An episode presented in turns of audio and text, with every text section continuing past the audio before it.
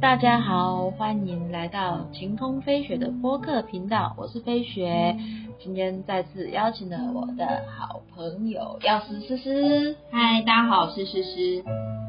今天我们要讨论的话题呢，就稍微沉重一点。虽然上次我 沉重的话题，你要放沉重的音乐，要放轻快的音乐。哦，就就我们上次不是讨论的，就讨论的那个大体捐赠啊，哦器官捐赠，然后后来就还有就想说，哎，对，还有其实还有放弃急救，还有那个安宁安宁，安宁的部分嘛对，还有那种所谓的安乐死。其实我之前曾经在节目上也提到说，我对安乐死这个话题，我觉得蛮关注的，因为像我像我们有些人就会觉得说很麻烦嘛，因为你可能已经也大概也救不太好了，或者是干嘛，那干嘛就不让我们好死，一定要这样浪费资源折磨折磨大家，还要让还花钱嘛？那这三个东西的差别在哪？因为它听起来感觉都很像，就是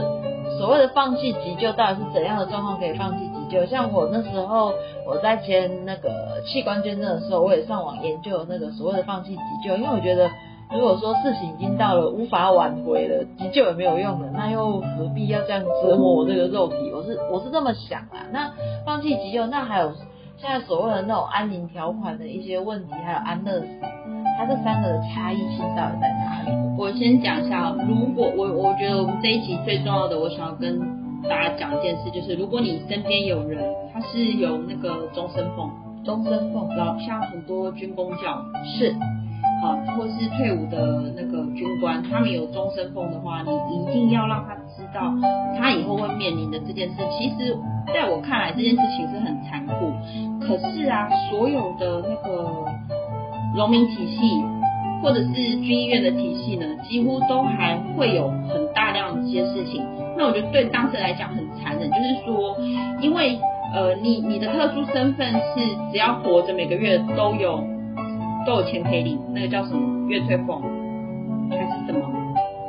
呃，好没关系忘记名称，反正我父我父亲之前也有领，就是他活的时候都一定会有给他们军领军人的呃那，个，农民嘛，农民身份。对对对对对对对对，，农民的身份呢、因为他们就是活着就有钱可以领，所以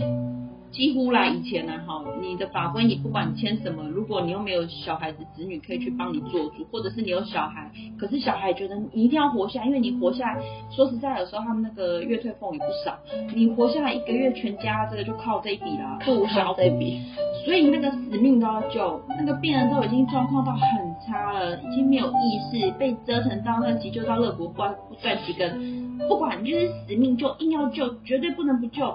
那就是要有一口气在，对，你要为了你那一口气，，然后就算你那口气不是你自己呼吸的，用那个氧气机给你打进去的，不管。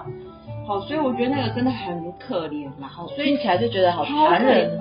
可是没有办法，因为这个人只要活着一口气在，他就是提款机，他就是这个家人的提款机。讲难听一点，他也是医院的提款机，啊，医院的提款是啊怎么说？因为他就会有那个费用啊，可以报啊，反正一定领得到钱啊。哦，对，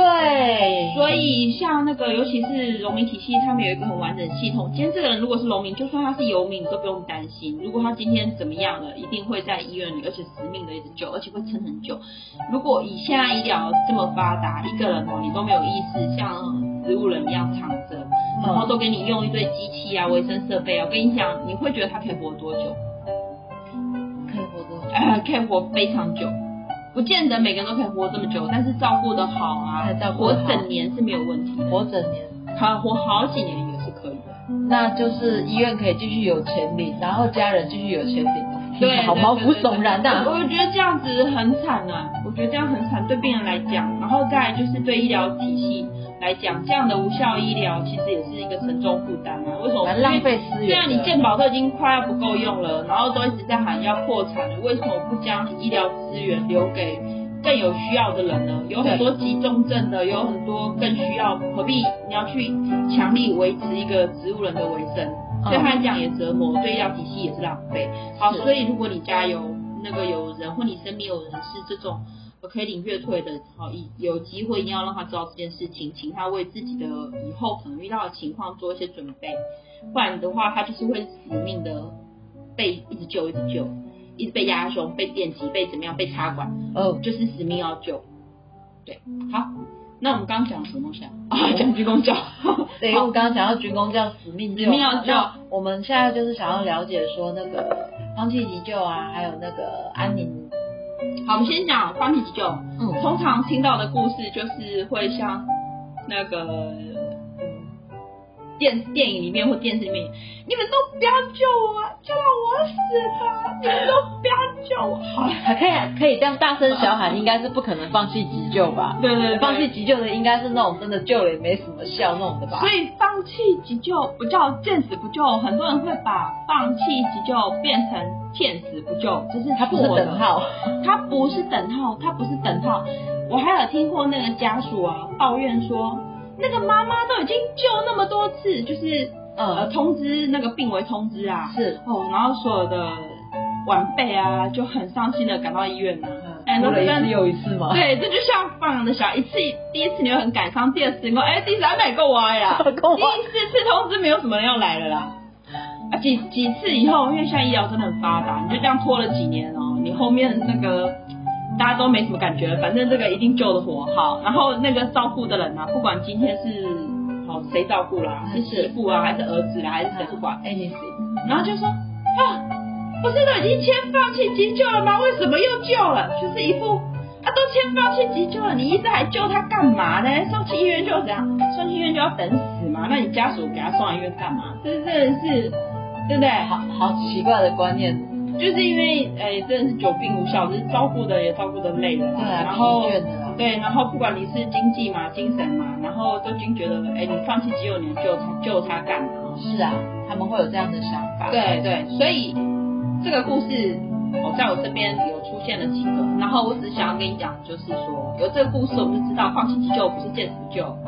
送去医院还是会救。那那那我签放弃急救干嘛？对啊，那我放弃不是已经签了吗？那你我救干嘛？我也我也签的 好，放弃急救它是有条件，它要是有到条件，它要到，反正法规写写的很多，大家也看不太懂啊哈。啊，看不太懂念简单念几个啊？简单念几个哦。所谓的我我我们来看一下法规是这样写的哦，就是不是不是，你要看那个他放弃急救的条件，就是说，放弃急救哎，的条件上面上上好，这上面好，呃，他是说哈，那个末期的病人呐、他是末吗？他是要撤销不实不实施那种、呃会造成你很大痛苦的急救。很大痛苦基本上呢，这个急救对你来讲没有很大痛苦的，全部都会救，全部都会做。哦，举例举例，心外电极拿电高压电去电你，电了要陪用超会大家好。呃，好，这种很痛苦的，哦呃明显条件是这个人已经明显已经救不活了啦，救不活了，就是他有一些条件啊，例如什么急急呃末期病人不可逆病人啊之昏迷，其实我跟你讲啊不可逆之昏迷都还没有测，他还要等到器官衰竭，还要等到器官对器官衰竭还有分，就是你要心脏啊，你要什么，就是心脏、肾脏、肝脏有五个，脑死呢？脑死还还有救。啊，脑死还会救，有五个。好，那如果说那不能叫脑死啦，应该说是他小脑小脑还没死他就活着，大脑、哦大脑可能不会动，大脑不会动他不会醒，他变植物人，可他小脑活着，他还是会呼吸。好，有五个心脏、肝、肝脏，好像肝心脾肺肾吧，我忘了，反正有五个重要器官，五个重要器官都已经失能了，没有没有，不是五个全部，是其中一个，其中一个一个，然后又发生衰竭，又就是你有很多条件，好要都成立，而且要很多条件成立，对，就是明显这个人讲讲白话，明显这个人其实也救不起来，然后他又他又又发生了器官衰竭，就发生了器官衰竭对，然后才会没有给你积极治疗，例如说，呃，可能没有再给你用叶克膜，没有再给你强，你你心脏衰竭，没有再给你用那个高压电、心外电极电是视，呃类似这种，他才会放弃急救。那氧气这种很简单，你也不会痛苦，就给你插着，还是会，对，没有很重大痛苦的，全部都会做，没有很重大痛苦都会做，对，全部都会做，好，氧气这些全部都会做。嗯，好，所以放弃急救是指你差不多怎么明显都救不活，或者是说你救起来也会很惨。救起来也会很惨，怎么个惨法？就是万一你救起来，你醒了，你可能呃你活起来了，你可能也是植物人这一种。啊，那如果不知道你活起来会变植物人呢？还照旧，还是要救，不管你有没有签呐、照旧，照救，对，就是急急救，它里面就是不呃紧急情况的时候，就是先救再说啊。先救再说。对，好，所以也就是说呢，你放弃急救呢，不会是见死不救，给你丢着，或是只是给你躺病床，没有这种事，还是会救。所以你只是说最后明明就已经看起来也差不多了，再给你那些额外增加痛苦的医疗。嗯，对，所以它其实比较像是让你缓和，所以人家说那个叫三中条款，就是明知道这个人都已经会走了，对，那何必再额外给你这么多折磨？他其实是啊它的概念是这样啊，哦，三中条款，前提是这个就很明显这个人要走了嘛。很明显这个人就是嗯做这么多事情，他就反正就了不起多活一秒钟，他是一定会走的。对，或者是他前面已经救也救很多次了，到最后了，反反复复，反反复复，到最后就是会有这一天，已经很明显了，这一种才会说后面这些很刺激的不要给你做。很刺激的，但是你通常会经历到那边，你前面那些刺激的，你说不定也都做过了，很刺激的都做到已经不能再做，再做也没效了。听起来听起来有一点有有点可怕。所以我觉得他叫放弃急救吼，这个名字取得不好啊，这个名字会让人家以为说是见死不救。会让这样这样他这他个有待名字应该对，他的名字商取得不好，他名字如果换一下哈，可能签人就变多了。他名字取不好，他应该要取什么？这个我大脑之间一时之间运转也也不要叫什么善终啊，这样听起来老人家。善终的对啊呃，要以下以下的观点，我们要讲的那种大白话一点，大白话叫什么？大白话，让我好惨啊！好啦，这边讲完了。好，我们刚刚来讲，刚才才也没讲。安宁。安宁的，好，安宁其实跟那个我们刚刚讲那个放弃急救哈，其实差不多，只不过那些安宁病房的很多是还有意识。还有意识，，对，例如说我已经癌末，嗯，我癌末我不是我不是昏迷啊，没有昏迷，对我没有昏迷啊，然后你你这些医疗对我来讲也没有多大帮助了，都是多折腾而已。瞎折腾，对，那还有必要一直在那边割这个割那个，开这个刀开那个刀吗？开了伤口不会好，打这个针那个血管状况不好，打一条断一条，打一条断一条，打一药条药有点可怕药都打不进去。是，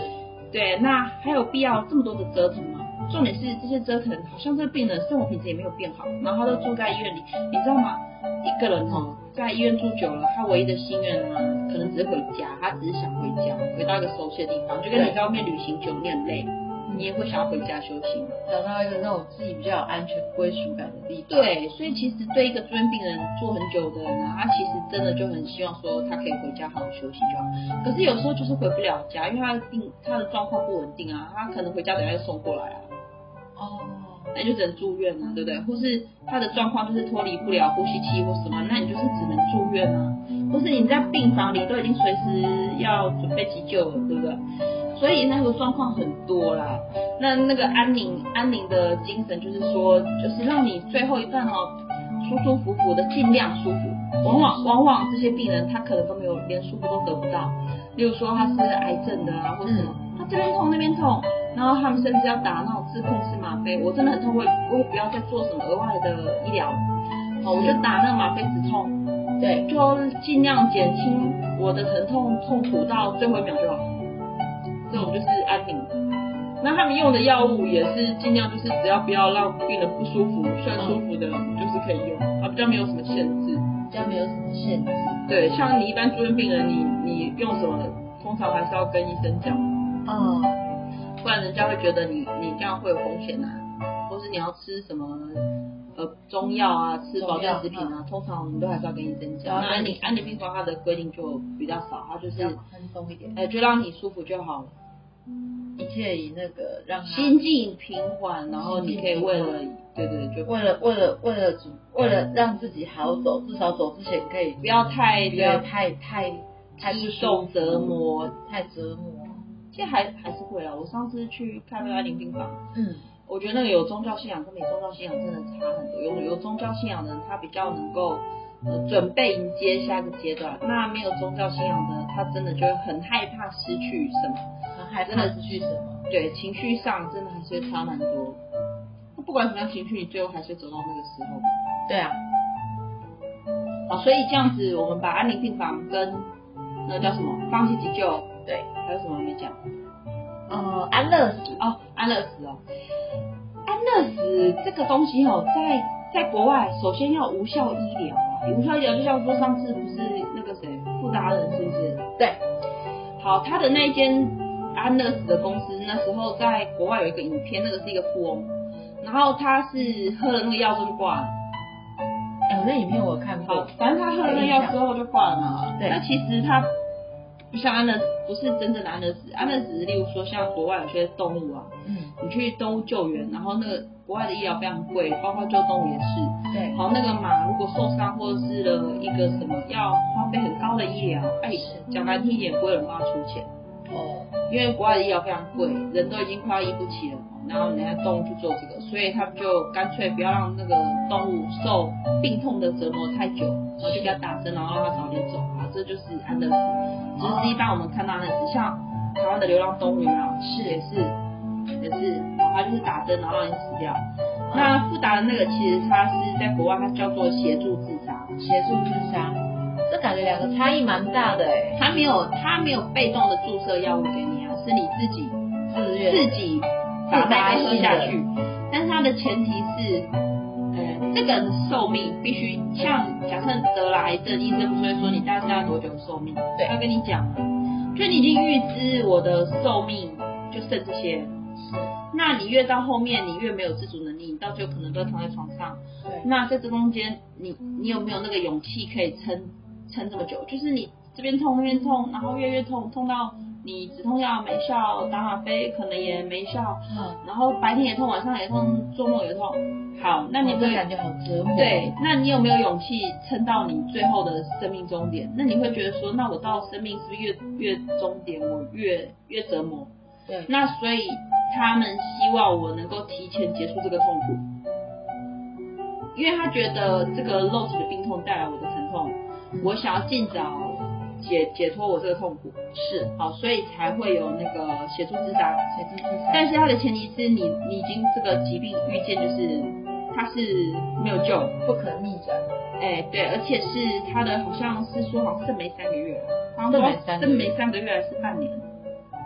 那你就觉得说你都没差那三个月了，你还去搞这干嘛？你说何不珍惜生命，就多活三个月，那少活三个月就三个月而已，花费了这么多钱飞到国外搞那么多，可能就看多钱啊？然后飞去国外，那那哦，那我觉得这个就很难说嘛。如果对，如果你觉得说，哎，我我这个受到这些痛苦的折磨，好像就是被虐待一样，我不想被虐待，我觉得那个人选择啊。真的啊哦，所以那个是协助自杀。那是安安乐死其实是说，像那个你你人好好的打一个药，然后就挂。好，那我今天问你，大部分的无效医疗啊的那些病人呢，他可能已经没有意识，他躺在床上，对他，不一定是植物人，我们不知道他有没有意识，我们不知道。不知道，对，我们不知道嘛，所以那些无效医疗，你不能说让他死掉。像有很多长照的长照悲歌，家里有一个人长照，然后现在医疗也发达，然后照顾的人照顾的比那个被照顾的人还累，然后甚至拖垮了一个家庭。那这时候家人就会祈求佛祖菩萨，要么让他把他痊愈，要么把他把他带走。哦。因为全家人都还要活下去，可是这个人就会讲白就是拖垮一个家，可是这就很残忍。是啊，所以很多会希望有安乐死，就是赶快把这个人看是怎么样，终结掉这个事情，做对。个 close 就对了，不对。要感觉好像是一个你也看不到未来的希望，呃对但是但是我们还是大家一起投注那种金钱跟心力，对，其实他的现实面是在于这里。对，那如果说这个人有意识，嗯，这个人有意识，那你对他做出了这种终结生命的事情，那就完全违背了他的意愿嘛。对啊，像那个之前很多长照悲歌，不是什么呃老先生雇了爸爸或雇了妈妈，然后过了几年他受不了，或者是一个大部分都爸爸，都男性啊，女是女性几率好像比较低，我看到几乎都男性，嗯，或是那个照顾了一个呃